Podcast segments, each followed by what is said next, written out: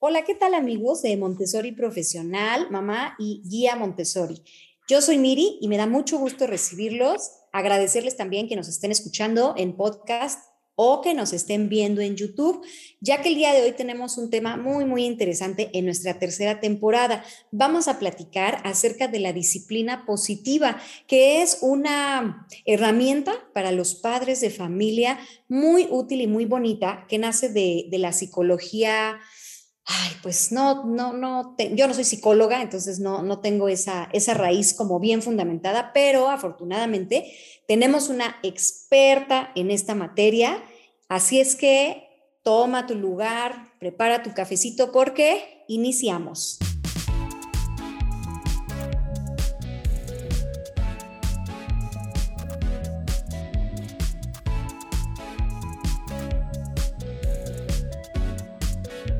Bueno, el día de hoy, espero que todos se encuentren muy bien. El día de hoy nos acompaña Sofía Mata. Les voy a platicar un poquito acerca de su currículum. Sofía es licenciada en psicología por la UNAM y es educadora certificada en disciplina positiva en familias, en parejas y para maestros. También es facilitadora certificada de programas de inteligencia emocional y resiliencia que yo creo que es algo muy importante que ya necesitamos hoy en día. Esta, esta certificación también es para niños, adolescentes y adultos, pero además de eso, Sofía es mamá y es una persona, es un ser humano muy, muy lindo. Así es que, Sofía, bienvenida, ¿cómo estás? Ay, Miri, muchas gracias, mucho gusto de volverte a ver. Ya hemos coincidido en varias ocasiones, yo también admiro mucho tu trabajo, lo que haces y me da muchísimo gusto que, que, estar aquí en tu espacio y espero que podamos ser de utilidad. Seguramente sí, Sofi, porque la verdad es que les presumo que en DIT ya los papás se certifican en disciplina positiva eh, en compañía de Sofi y también otra colaboradora a la que le mandamos el día de hoy un saludo, que es Naye también. Bueno, Sofi, me gustaría que me platicaras primero, antes de que entremos un poco a la disciplina positiva, ¿por qué te interesó? ¿Por qué te llamó la atención? ¿Dónde descubriste este concepto tan interesante? Pues sí, mira, creo que coincidimos con muchas mamás cuando decimos que ah, nuestros hijos nos vienen a cambiar y a transformar, ¿no? Eh, en este tema de la crianza, los primeros meses estamos, nos preparamos mucho para recibir al bebé, ¿no? Qué vamos a comer, qué ropita le vamos a comprar, que de qué color vamos a pintar el cuarto, miles de cosas. Eso me sucedió a mí. Y bueno, llegan los bebés y los primeros meses son maravillosos, te empiezas a sorprender, ¿no? De, cómo van creciendo, de todo lo que sucede. También puede ser, mm, a veces se romantiza mucho, pero también puede ser algo muy estresante porque nos enfrentamos a cosas nuevas, ¿no? Entonces, que a veces no sabemos cómo afrontar, recurrimos a los consejos de mamá, de la suegra, la familia, las amigas, etcétera. Y a mí me sucedió que el primer mes, el primer año, perdón, pues era eso, maravillarme con el crecimiento de mi hija, afrontar varios retos que como mamá primeriza tenía. Y llega el momento cuando pues ya empiezan a, a caminar, ¿no? a interactuar con su medio y demás, y donde necesitamos a lo mejor aprender o enseñar límites, que sí, que no, y el cómo es la gran diferencia, ¿no? Entonces, este, pues sí, yo eh, había cosas como que no, no sabía cómo, qué hacer. Yo afortunadamente crecí en una mente libre de violencia, pero sí notaba que yo me desesperaba muy fácilmente, ¿no? Como que eh, era, no, no, comprendía por qué eh, de repente ciertas cosas que se me hacían a mí muy lógicas, este, no se llevaban a cabo como todo el mundo podía hacerlo. Que ya después te das cuenta de que es, son más como los temores y las inseguridades que lo idealizado de ser papá o ser mamá. Y, y, ya empiezas a interactuar y todo eso, y yo recuerdo mucho que, que mi niña, este, y al día de hoy, es más eh, artística, más creativa no tanto como físico, demás, ¿no? Entonces le costaba un poquito de trabajo eh, integrarse a los juegos físicos, demás. Y, y nunca falta el comentario ¿no? De familia política, decía, ay, mira, y tal es más chiquito y sí puede, y tú así de, ¿por qué mi hijo no puede, no? ¿Qué está mal, no? Y en realidad no hay nada malo. De ahí, pues, me, me di a la tarea, pues, de informarme, de prepararme, y encontré muchos eh, artículos, em, ejemplos que se me hacían muy lógicos, ¿no? Y así de, ¿por qué nunca me di cuenta? Y empecé a averiguar un poco más y descubrí que todos estos derivaban precisamente del modelo de la disciplina positiva. Eso fue como por el año 2012. Todavía no había certificaciones en México. Mi hija nació en el 2011. Entonces, pues era un poco difícil, todo lo que encontraba pues era en inglés, este, y, buscaba, ¿no? Lo más que podía. Y me puse a investigar. Eventualmente, pues con el paso del tiempo, eh, descubrí ya la Asociación de Disciplina Positiva. Todavía no había este, eh, certificaciones en México. Mi primer certificación la realicé en el 2014 la hice en línea directamente con Jane Nelson y Liv Locke, que son las creadoras, creadoras del programa.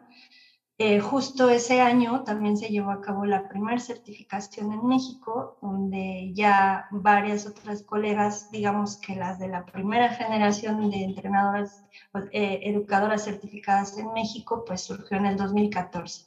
Y de ahí vengo yo.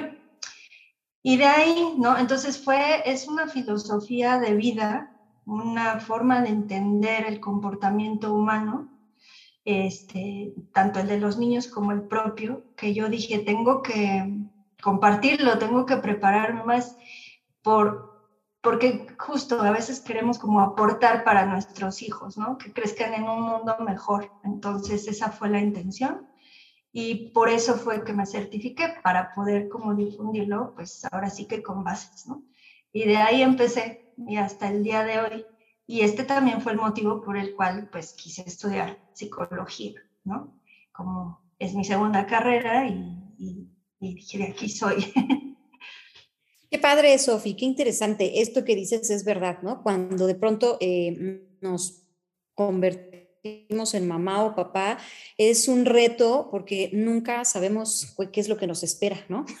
Y claro que seguramente en un país como el nuestro, pues son muchas, desafortunadamente, ¿no? Las familias que crecen en un ambiente de violencia. Entonces, pues pensamos que es normal que nos hablen con groserías, este, que nos digan tonto, que se enojen cada vez que nos equivocamos, ¿no? Cuando el error, pues, Ah, sí, claro, has de hacer berrinche porque me has de querer molestar, no porque seas un, ser humano indefenso que no tiene alguna otra manera de comunicarse. Entonces, yo también creo que convertirse en mamá o papá pues, es el reto más grande y desafortunadamente a lo mejor en el camino no vamos viendo eh, consecuencias positivas o negativas, sino hasta que los niños ya son más grandes. Entonces, si lo hicimos bien, pues se nota, pero si lo hicimos mal también, ¿no? Entonces, pues es complejo, es complejo, pero qué padre que, eh, decidiste buscar alternativas, ¿no? No tenemos que saberlo todos nosotros, pero es, es válido buscar herramientas en otros espacios. no, desde que es tan noble que se convierte en un estilo de vida, ¿no? En una forma de comprender al mundo y a las personas. Y ahora ya que, que sí, pues tengo la oportunidad de ejercer en psicoterapia, te das cuenta, te das cuenta del efecto a largo plazo que hay en los estilos de crianza punitivos, ¿no? Y historias de adultos y todo eso, que hay creencias muy arraigadas de estilos de crianza maltratantes. Entonces, sí, es eso. La disciplina positiva, de hecho, no solo es un estilo de crianza, es un, es un modelo que incluso es preventivo. ¿Preventivo de que De una adecuada salud mental y emocional. La familia es un factor eh, eh, que puede ser protector para, para, prepararnos para todas las vicisitudes que se pueden presentar en la vida, pero cuando es un factor amenazante, imagina. Y la disciplina positiva nos ayuda precisamente a amortiguar todas esas situaciones que pudieran presentarse. Claro, pensemos en la familia como el primer núcleo que brinda seguridad a un ser humano. Entonces, pues si yo llego a un ambiente donde me maltratan, me violentan o simplemente no me miran, también eso es violencia. O me sobreprotegen, eso también es violencia, porque te estoy diciendo, tan no eres capaz que mejor yo lo hago por ti. Entonces, sí, claro, esto que tú compartes es eh, desafortunadamente real y hay por ahí unas cita, ¿no? Que eh, cuando María Montessori y Freud se, conocían, porque pues eran contemporáneos, Freud le decía, ¿no? Si hubiera más escuelas como las tuyas, yo no tendría trabajo. ¿Por qué? Pues porque no, no, estoy diciendo que no, por supuesto la psicoterapia es importante siempre y siempre a lo mejor requeriremos un apoyo externo, aunque yo en el fondo creo que siempre tenemos la respuesta, pero vamos a que nos digan que sí es esa, ¿no? y que podamos eh, este, reiterar a lo mejor esta información, pero, pero bueno, sin duda el núcleo familiar es fundamental y si desde ahí ya hay violencia, ya hay este, reproche, ya hay reclamos, pues tenemos la sociedad eh, pues tan dañada o tan lastimada con la que contamos hoy, ¿no? Eh, yo creo firmemente que eso se puede eh, revertir y se puede prevenir, como tú dices, ¿no? Oye, Sofi, y pues, ¿cómo podrías tú definir la disciplina positiva? Bueno, pues eso, ¿no? La, disciplina positiva es esto, ¿no? Un modelo de crianza eh, que es, no es punitivo ni es permisivo, eh, la gente a veces malinterpreta y cree que hablamos de permisividad y no. Hay firmeza y amabilidad al mismo tiempo, hay estructura, hay límites. Este, pero es justo como tú comentas, la creación nos permite crear un entorno de, de, desarrollo para los menores, ya sea en la casa, ya sea en la escuela, este, sensible, seguro y dispuesto.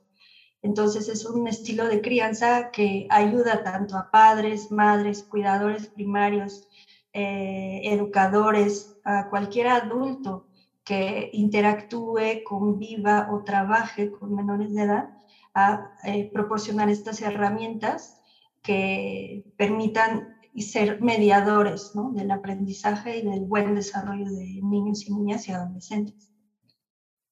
Ok. Eh, ¿Quiénes son los creadores o de dónde nace la disciplina positiva? ¿De qué corriente? Ah, pues mira, justo comentabas a Freud, ¿no? Eh, surge de la psicología individual, de la teoría de la psicología individual de Alfred Adler. Adler era, eh, no era, era contemporáneo de Freud, no fue, este, digamos, su aprendiz, ni mucho menos. Eran contemporáneos de la misma época y bueno, eh, también era de Viena, se le conoce como uno de los tres principales representantes de las escuelas vienesas de psicología. Uno es Freud, por supuesto, otro es Adler y otro es Carl Jung. Pero ellos eran contemporáneos y la forma de entender el comportamiento humano eh, era muy distinta, ¿no? Eh, por supuesto, no vamos a demeritar el trabajo de Freud, pero este, Adler, eh, por estas diferencias que había, pues sí encontraron discrepancias. Adler pertenecía a la Sociedad Psicoanalítica de Freud, pero más tarde por este tipo también de cómo él interpretaba y trabajaba con las personas, fue que se separaron. Entonces Adler trabajaba justamente en esto. Él decía que no era que hubiera algo, eh, vamos a como sintetizarlo, este, van, porque si no yo me voy, ¿no? Pero decía que no era que hubiera algo malo en la persona, que lo que había que modificar y había que tomar en cuenta el entorno de desarrollo de la persona, ¿no?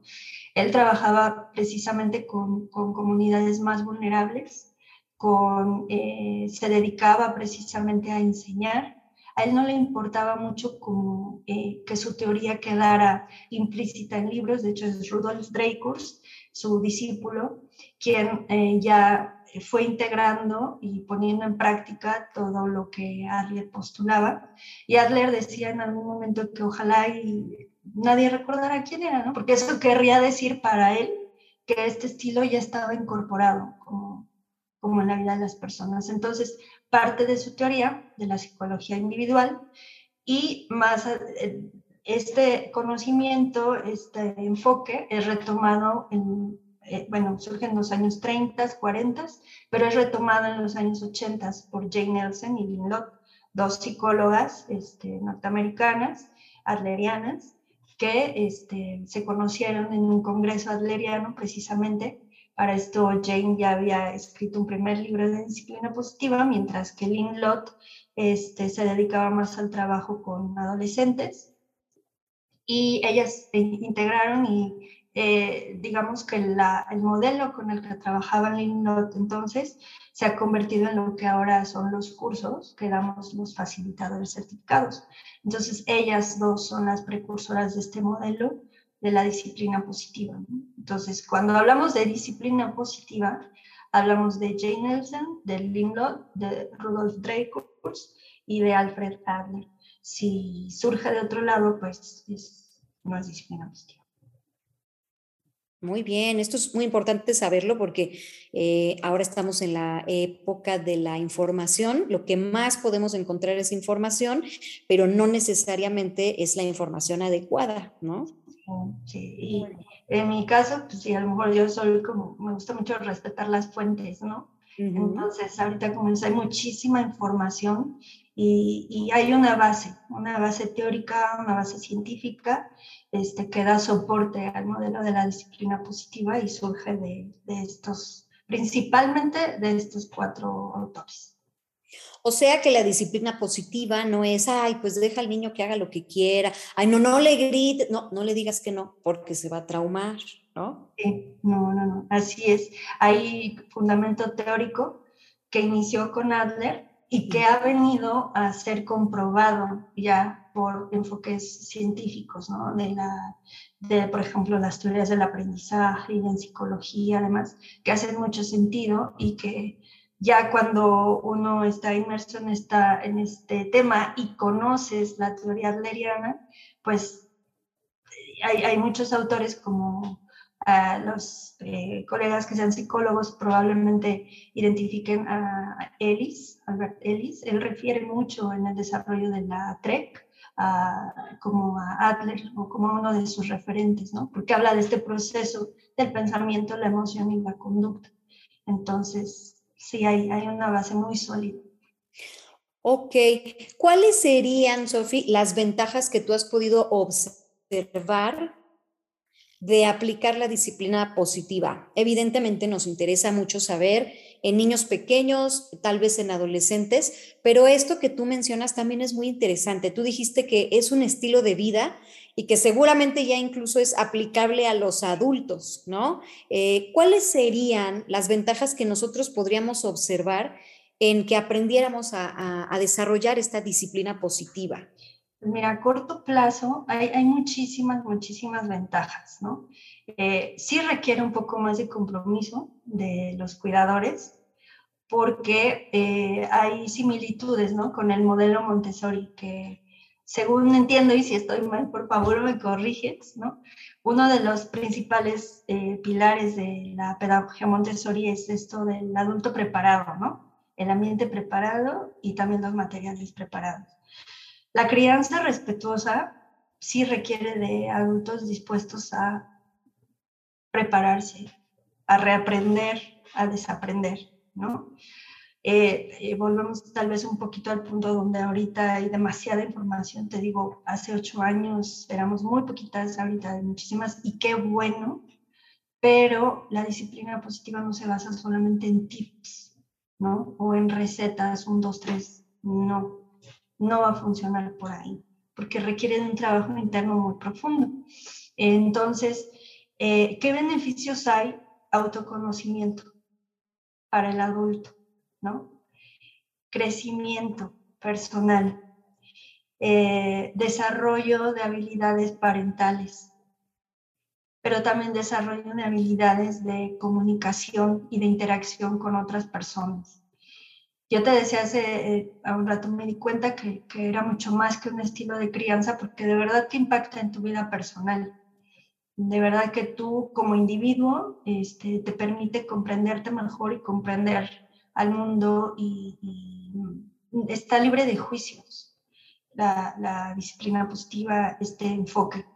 Pero también ya eh, como padres, como madres, como cuidadores, nos ayuda a desarrollar herramientas a desarrollar habilidades personales para poder acompañar de mejor manera el desarrollo y crecimiento de los menores, porque comprendemos ya desde el enfoque de la disciplina positiva cómo se dan estos procesos de desarrollo, cómo se dan estos procesos de aprendizaje y entonces entendemos la utilidad de las herramientas de crianza.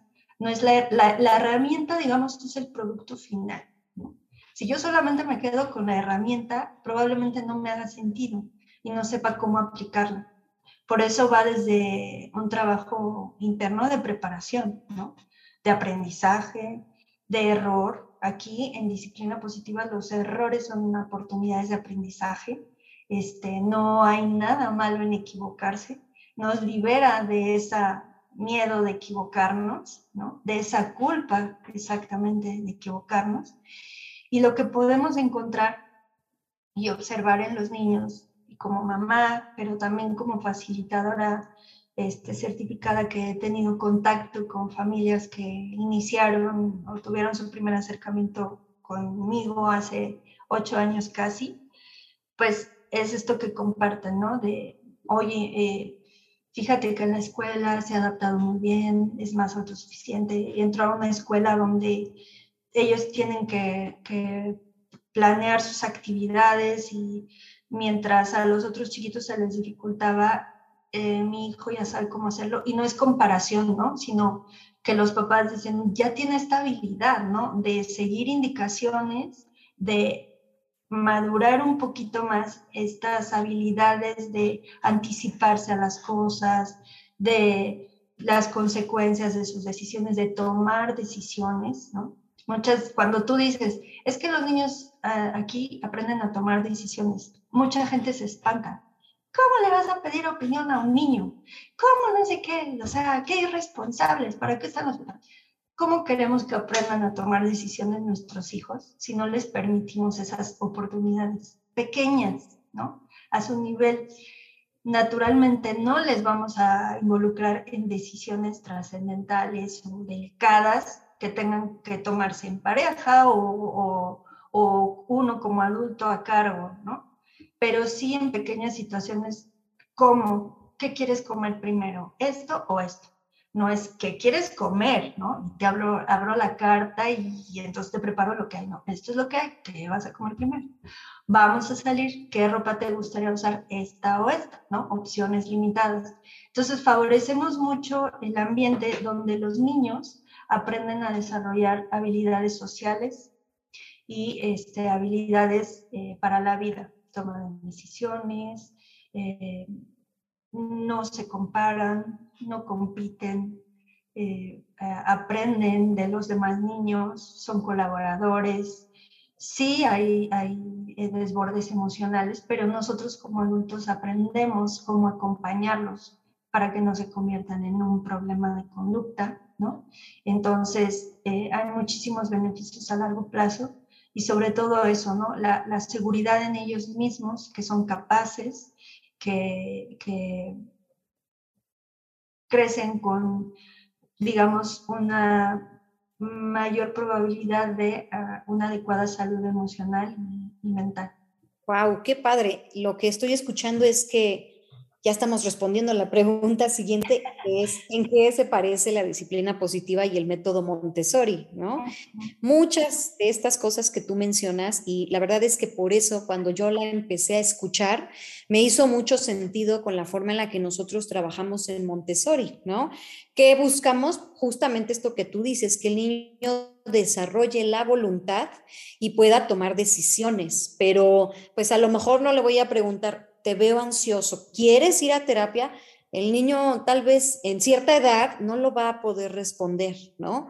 Pero a lo mejor esto que tú ejemplificas muy sencillo, claro que sí. Y dentro pues del ambiente Montessori, el niño va tomando pequeñas decisiones para que poco a poco cuando llegue a tener que tomar una decisión mucho más importante como por ejemplo si quiero compartir una vida en pareja o si quiero tener hijos. Hay veces que ni siquiera nos cuestionamos eso porque pues vamos con el río, ¿no? O sea, pues es que así es, ¿no? E, es ir a una escuela, sacar 10, porque claro, el 10 es este, la diferencia entre el éxito este, personal y no, ¿no? Este, voy a obtener un trabajo, voy a casarme, tener hijos y, y, jubilarme a los 65, ¿no? Entonces, en ese cuadrito chiquito, pues es un poco difícil que a lo mejor si alguien o una voz en tu cerebro te dice, no te lo vas a cuestionar, porque el sistema está hecho para no cuestionar, para seguir ese camino, ¿no? Pero los revoltosos, eh, pues nos detenemos y decimos, oh, momento, ¿no? O sea, yo verdaderamente querría hacer esto, pero ¿cómo lo voy a hacer si desde chiquito siempre me han resuelto, me han, eh, han elegido otros por mí, ¿no? Entonces, qué padre que, que, que haya ese, ese punto de convergencia. Sé que ya dijiste muchas, Sofi, pero ¿qué es, ¿qué es lo que a ti te parece que es muy similar entre Montessori y, disciplina positiva? Hace ratito nos dijiste un adulto, un ambiente preparado, ¿no? Definitivamente sí. Eh, pero ¿qué otra cosa tú podrías compartirnos? Pues mira, de las similitudes que yo eh, he observado y pues las personas que también tienen a sus pequeños en, escuelas Montessori coinciden totalmente, ¿no? De que es un modelo, ambos, que educan para la vida, ¿no? Ambas filosofías, mientras una es probablemente una filosofía educativa y la otra tal vez es una filosofía educativa y de crianza que surge de un modelo eh, psicológico, eh, están orientados hacia preparar al niño para desarrollar habilidades de vida, responsabilidad, eh, habilidades como iniciativa, independencia, eh, libertad, justicia, equidad, colaboración. El fin último de la disciplina positiva es precisamente este sentido de comunidad, ¿no? El aportar de manera eh, proactiva y productiva a la sociedad, primero en tu familia, en tu escuela y así, ¿no? Haciendo como, como eh, estos pequeños eh, ambientes que estas habilidades se van expandiendo a los demás contextos de la vida, ¿no? Eh, otras habilidades, este, pensamiento crítico, reflexivo, resolución de problemas, empatía, tolerancia, solidaridad, honestidad, eh, respeto. Eh, eh, ambas se basan en el respeto al adulto, al menor, pero también al menor, pero también al adulto. a veces está esta creencia equivocada de que solamente a mí se me respeta como adulto, ¿no? Pero el respeto se enseña y también se practica. Entonces, estos ambientes, tanto el Montessori como la disciplina positiva, una de sus bases precisamente es el respeto mutuo, ¿no? Este, sí, hay un adulto que es, digamos, eh, el guía, el moderador, pero no por eso lo hace más importante que al niño, ¿no?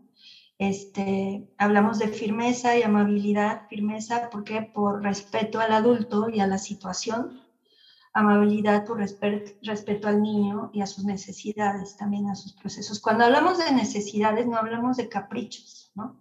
Necesidades de que pertenencia, de acompañamiento, de guía, de los derechos fundamentales de los niños. Entonces, a veces se tiende a, a, confundir un poco. Ay, ¿por qué voy a atender sus necesidades? Hablamos de esas necesidades, las necesidades básicas.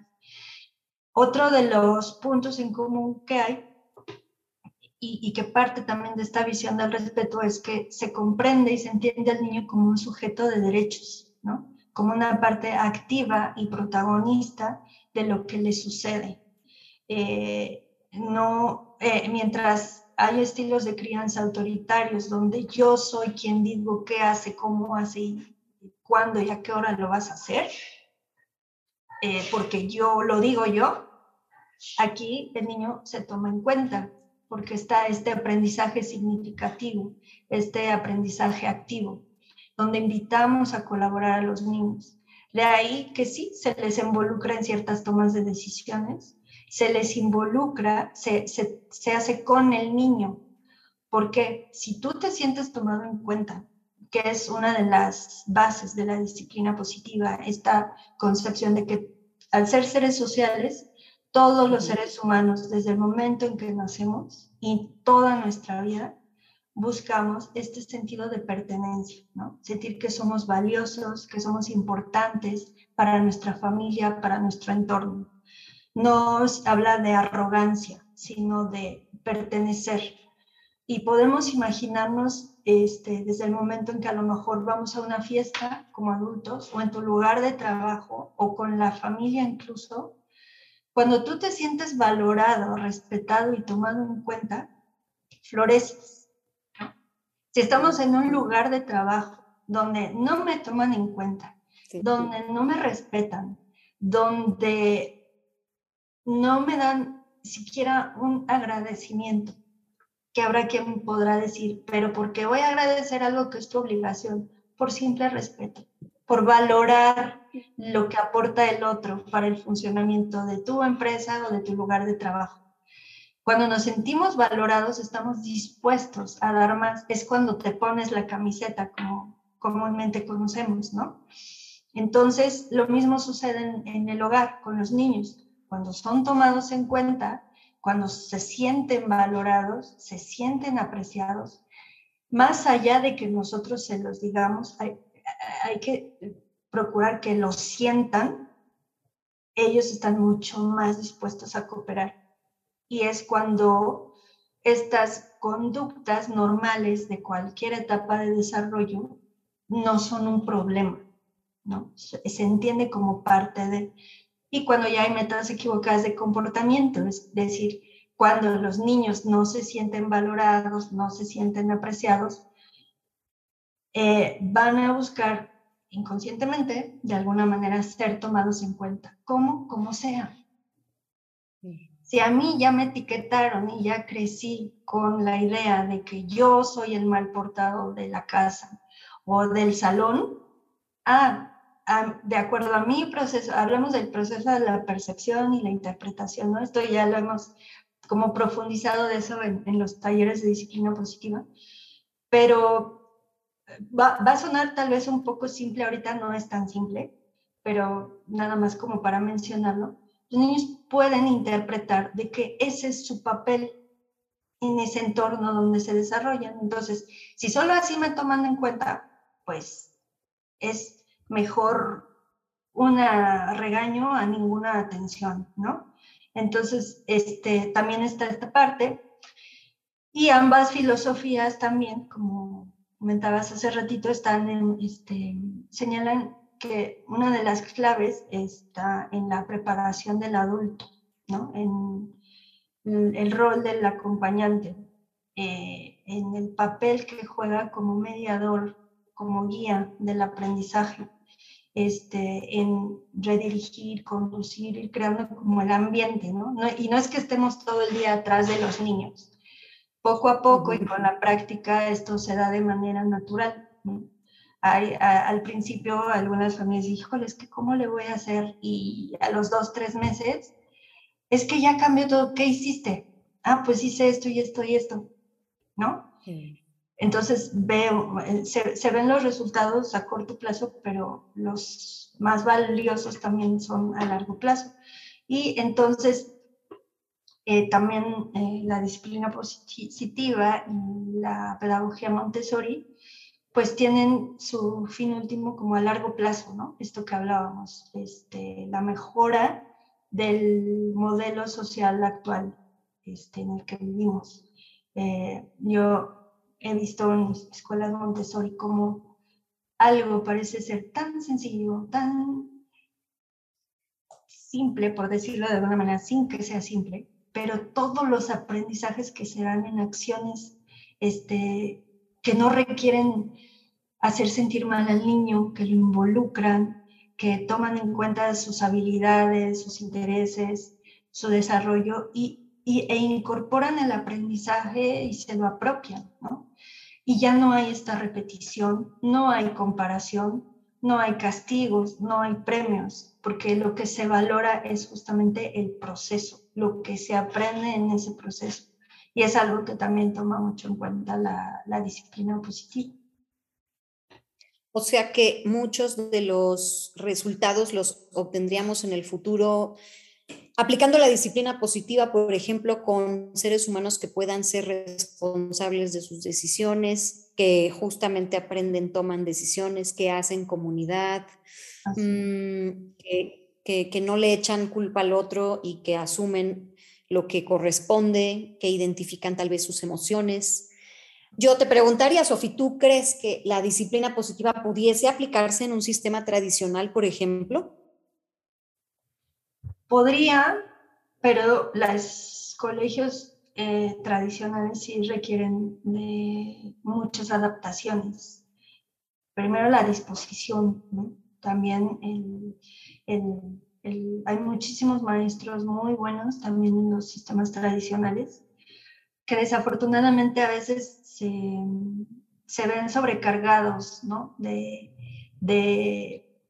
de trabajo y a veces no tienen como el tiempo para eh, poder eh, implementar este tipo de, criterios dentro de toda la escuela, pero probablemente sí dentro de su salón de clases. Y se nota la diferencia con el rendimiento, con el interés de los niños en las clases, ¿no? Sí se podría, pero sí requeriría de una transformación, este, incluso de, de las formas, la disposición, el modo de dar clase, las, las, este, las eh, perdón, ¿cómo se llama? La disciplina, ¿no? Que se aplica en el salón, evitar castigos, evitar competencias, este, evitar premios. Eh, estos se usan mucho como para alentar y motivar al niño, pero eh, tenemos que conocer qué es lo que motiva y alienta al niño, porque si lo ponemos a competir de una forma eh, eh, desequilibrada, probablemente lo único que provoquemos sea que los niños empiecen a desarrollar creencias inadecuadas sobre sí mismos. Es decir, yo no puedo, yo no soy capaz, yo soy el burro, a mí me dejan detrás. Y eso a la larga, pues sí puede generar muchos problemas. Entonces, ¿es posible? Sí pero sí se requiere como de mucho compromiso por parte de la escuela, de la directiva, los docentes, y es algo que en la pedagogía Montessori ya está. O sea, no, ya está dado, ¿no? Desde como lo planteó María Montessori, así es como funciona como la disciplina positiva en casa. Entonces, pues para muchos papás que, que, que desean incorporar la crianza respetuosa y que este, busquen pedagogías alternativas. Yo creo que la pedagogía Montessori es la más adecuada. De hecho, las escuelas Montessori, hay algunas escuelas Montessori en México que están certificadas como escuelas disciplina positiva porque hay muchísima similitud. Entonces, imagínense, ya no hay que, que, que buscar una escuela donde este modelo de crianza que yo llevo en casa, a ver si coincide con el de mi hijo ¿no? Ya está. Y tampoco que no exista el temor de que es que los vamos a meter en una burbujita. No. Los estamos preparando para la vida y van a salir muy bien preparados, con crianza respetuosa y con, y con Montessori. ¿no? que se quejan. Es que las generaciones de ahorita, las generaciones cristal, no les puedes decir nada. Ah, ah, no. Las generaciones que están creciendo con disciplina positiva eh, no, no están sobreprotegidas, colaboran, participan. Los niños y niñas que ahora son adolescentes que han crecido, o incluso adultos, ¿no? los que a lo mejor se empezaron a formar como por los años 80, etc., que han crecido con estos modelos de crianza, sí son adultos responsables, son adultos colaboradores, son adultos o adolescentes que puede que tengan los rasgos naturales de cualquier etapa de desarrollo, ¿no? Porque es esperable y es deseable, es parte del crecimiento, pero difícilmente, muy, muy difícilmente caen en, conductas este, desadaptativas o que atenten contra ellos mismos o su entorno. No es así. hay todavía mucho prejuicio. Ay, Sofi, pero es que de veras que estamos bien conectadas, porque mira, aquí la siguiente pregunta justo era eso. Hay mucho, hay mucho chisme, mucha desinformación, incluso para las escuelas Montessori, ¿no? Este, en este tema de es que en esas escuelas pues hacen lo que quieren. No, no, ¿para qué los llevas ahí? Ni llevan uniforme ni tareas, ni han de hacer nada, ¿no? Eh, entonces estoy reflexionando, de acuerdo a lo que yo he visto, que la disciplina positiva debe de encontrarse con problemáticas similares, ¿no? Eh, veo muchos memes, incluso me sorprende porque es de gente que tiene hijos de, edades similares a las de los míos, ¿no? Ay, sí, no, pues este, así no es la vida. No, pues eh, por favor enséñenle bien porque entonces va a ser un chillón. No, es que ahora los niños, este, eh, había uno que me, me parecía muy ofensivo realmente, este, como de varios niños poniendo a otro niño contra un poste, que, que sí, platicando con personas que ahora son papás, mamás como yo, pues me decían, es que así era en la escuela, ¿no? Y, nos reuníamos afuera porque ya sabemos que fulanito y sutanito se iban a pelear. Y entonces, de verdad, como en las caricaturas, ¿no? Pelea, pelea, ¿no? O, bajarle el pantalón, pantalón, perdón, a alguien nos parecía muy gracioso, ¿no? Y entonces yo hago esa, ese, como, como esa reflexión y digo, o sea, ¿qué habría de gracioso en lastimar a otro? ¿no?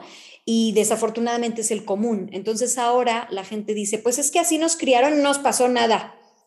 Pues así como que no nos haya pasado nada, no sé, porque me gustaría que pensáramos en el tipo de sociedad que tenemos y en la forma en la que minimizamos a quien es diferente, ¿no? O en esta lucha incluso de las mujeres, donde siempre hemos eh, sido vistas de arriba para abajo, ¿no? O como menos, o podemos matar a una mujer y está bien porque era mujer, ¿no? O sea, es que esos, esos conceptos... ¿no? Ah, claro, porque andaba borracha y tenía una minifalda. Entonces, e, eso le pasa por andar así, ¿no? O sea, como que estos conceptos están tan arraigados en, nuestra, e, en nuestro hecho cultural, ¿no? Eh, que ni siquiera nos damos cuenta que no, que, no son comportamientos normales, que no son comportamientos que deberíamos de avalar, ¿no? Entonces, mi pregunta es eso, Sofía. Eh, ¿qué, ¿Qué información o desinformación más bien te has encontrado en torno de la disciplina positiva, lo que yo he visto es, ay, no, no, esas cosas ni sirven y eh, la chancla a tiempo siempre está bien, ¿no? así, no, porque, no, pero bueno, mejor tú cuéntanos qué es lo que tú te has encontrado también, ¿no?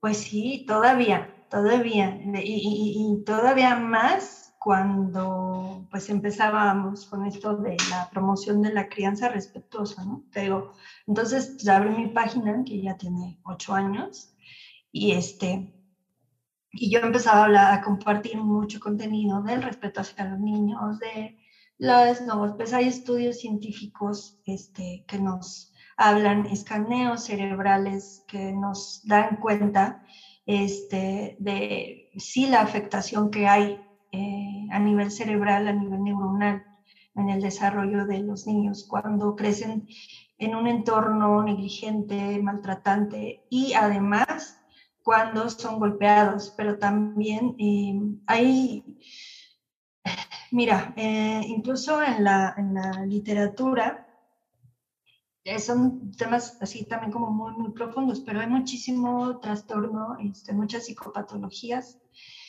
que tienen en común eh, los entornos invalidantes, ¿no? Eh, este, el rechazo, la crítica, la negligencia, y que a la postre más muchas otras variables que pueden conjugarse, ya sea biológicas, internas del ambiente, etcétera, que pueden derivar en, psicopatologías muy graves, ¿no? Desde una depresión leve hasta trastornos límites de personalidad, eh, y, cosas muy, muy graves, ¿no? La gente dice, yo estoy bien. Una cosa es que a simple vista parezca que todo está bien. Ajá. Claro. Porque son cosas que no se ven a simple vista. Pero ¿qué tal estamos en las relaciones de pareja? ¿Qué tal estamos en la relación con uno mismo? ¿Qué tal estamos en el manejo de emociones? ¿Qué tal estamos en las creencias equivocadas que, podemos tener? ¿Qué tal estamos en la naturalización del maltrato? ¿Qué tal estamos en el miedo al abandono? Y, de ahí pueden salir muchísimas cosas, ¿no? Este, ¿Qué tal estamos en la gente que es muy, muy capaz y simplemente no puede avanzar en su vida?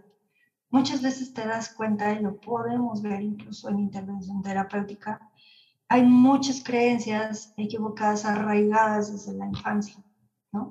Entonces es un trabajo que, que no se ve, porque aparte todavía hay el prejuicio, ¿no? De si voy al psicólogo estoy loco. Para empezar, esa terminología ni siquiera existe en la, literatura, ¿no?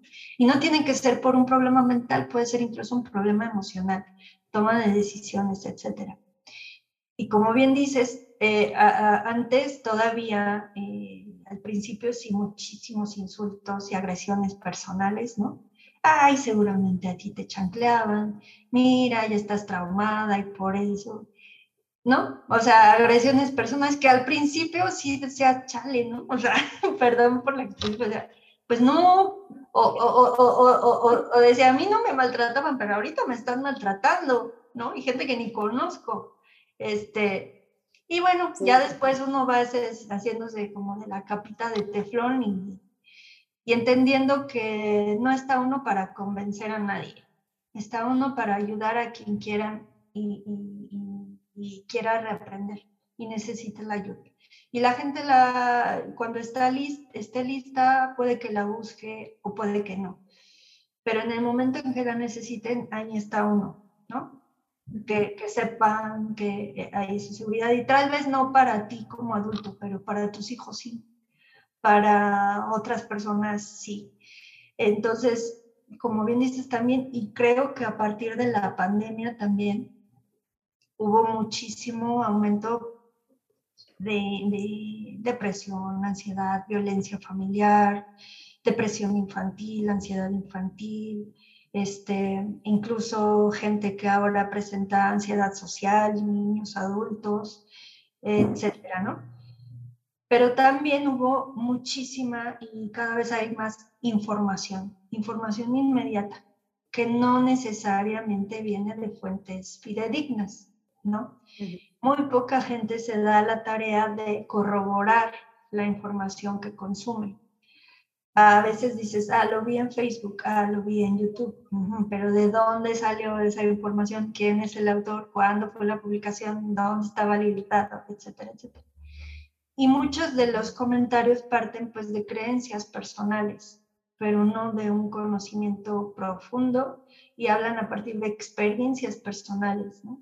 Yo incluso a veces veo eh, en, grupos de Facebook o así de mamás, de mujeres, que alguien habla quejándose ya sea de una situación personal o tema de crianza y todo el mundo le dice cómo tiene que hacerlo, cómo le funcionó a ellos. No hay ese respeto incluso, ¿no? De qué es lo que necesitas, en qué te puedo ayudar, o sea, cómo puedo colaborar. Y viene el juicio, viene la culpa, viene la crítica.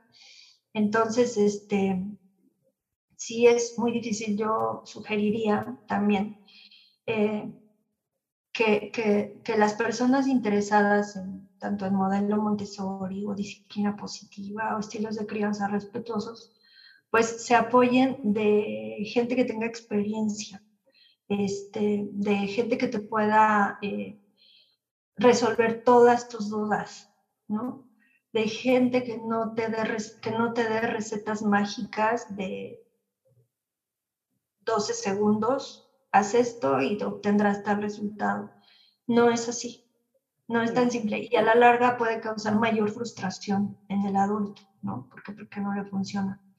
Entonces, eso, ¿no? Que, que, que busquen fuentes, que, fuentes confiables, eh, con experiencia, no solamente en la cuestión teórica, sino en la práctica, que es ahí donde ya se pueden ver como todos los bachecitos, ¿no? Este, y, creo que también el tema de la, de la, violencia es cada vez más fuerte y más naturalizado, como tú dices, precisamente porque el acceso a estos contenidos está a la mano. O sea, en cualquier lugar te ponen ya la nota roja, la, el video, este, que está accesible también a los niños. Sí es verdad que a lo mejor cuando éramos niños eh, había, no, no faltaba el niño que era agresivo, que te bulleaban, pero no a este grado, no este, tan naturalizado. Y no porque nosotros en algún momento lo hayamos vivido quiere decir que deba ser así o que es normal. No, no lo es. Entonces tampoco es normal que, que los niños estén cada vez consumiendo eh, mayor contenido violento y agresivo, gráfico, está muy a la mano, estemos pendientes, estemos atentos. No es por prohibirles, es por acompañarles el aprendizaje. Nosotros como adultos probablemente tengamos la capacidad, ojalá, de discernir y, y de valorar que sí, que no. Y a veces ni siquiera. Un niño, una niña que no tiene la madurez emocional ni mental para poder filtrar e identificar los contenidos, este, está expuesto a muchísimos riesgos. Eh, como sabemos, el cerebro eh, tarda en madurar aproximadamente 25 años, la corteza prefrontal, esta parte ya más madura que nos permite reflexionar, analizar, filtrar, tomar decisiones. No dejemos en manos de los niños y de los adolescentes esa carga, porque ni les corresponde ni, ni están capacitados para eso. Acompañemos amorosamente, informémonos antes de, ¿no? Entonces, este, y, también como adultos, ¿no? Eh, es, es, normal que si hay personas que tuvieron experiencias eh, de malos tratos, eh, puedan incluso empatizar con el maltratador, porque fue lo que conocieron. Pero consideremos esto, no estamos criticando ni juzgando a la persona. Cada uno de nosotros hace lo mejor que puede con lo que sabe. Lo que sí estamos poniendo en, no en tela de juicio, pero sí en valorar es la forma de criar, el recurso no a papá, a mamá, abuelito. No, no es a la persona, es el recurso, la forma. Separemos a la persona de la conducta. Es también lo que hacemos en disciplina positiva. Y de esa manera vamos a poder ser más objetivos y, poder hablar en un lenguaje que nos permita coincidir en esa parte objetiva y no en atacar a la persona. ¿no?